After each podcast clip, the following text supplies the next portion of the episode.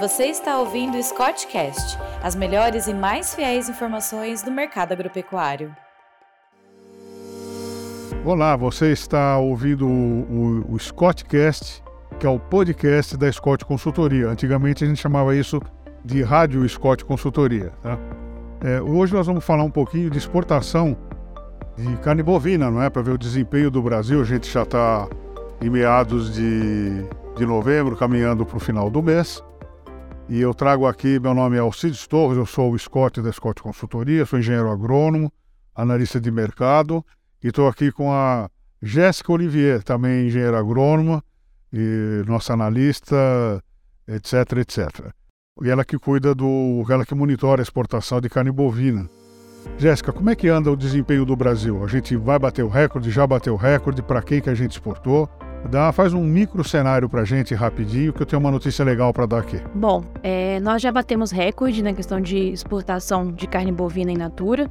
Até o momento acumulado de janeiro até outubro desse ano de 2022, nós exportamos 1,69 milhões de toneladas de carne bovina, faturamento de 10,27 bilhões de dólares.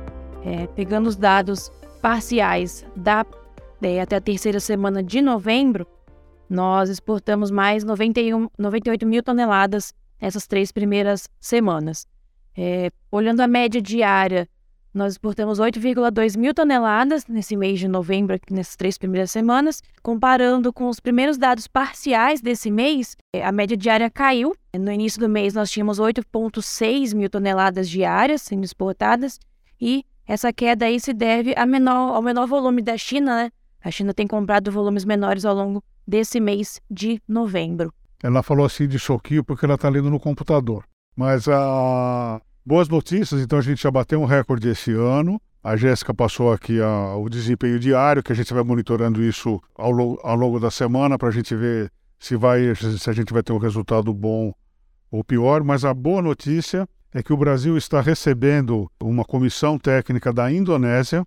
Eh, eles estão visitando 21 frigoríficos no Brasil e é claro que a intenção é habilitar essas plantas para o Brasil se tornar um fornecedor de carne bovina para a Indonésia, que na verdade são, deve ser um dos maiores arquipélagos do mundo, não é? A Indonésia compra atualmente carne de seis grandes fornecedores, sendo a Austrália, porque é pertinho uh, um deles, e os Estados Unidos. Esses são os dois maiores fornecedores. E, e, entrando o Brasil, certamente o, o, protagonismo do Brasil no mercado mundial de carne bovina deve fazer com que o Brasil seja aí, um dos grandes fornecedores de carne. Essa é uma notícia boa para o setor, não é? porque a gente amplia uh, os, nossos, os, nossos, os nossos mercados e a tendência, né, o esforço todo é que a gente dependa cada vez menos da China, que é o nosso maior comprador de carne. Então estamos caminhando bem e a Jéssica está me assinando, ela quer falar mais alguma coisa. Vamos lá, Jéssica. Acho que só mais um dado importante, até o momento nesse acumulado de janeiro a outubro, a China representou 68,1% de tudo que foi exportado de carne bovina in natura. Então, realmente, a dependência está bem grande desse país. É, isso é um é muito bom essa esse, esse, relacionamento comercial, mas a dependência é muito grande, né? Imaginem vocês aí se a China para de comprar, o que acontece aí com a cotação da arroba do boi gordo, que já anda bastante frouxa, né? Anda é, do que era e do que é hoje. Bom, gente, é isso aí.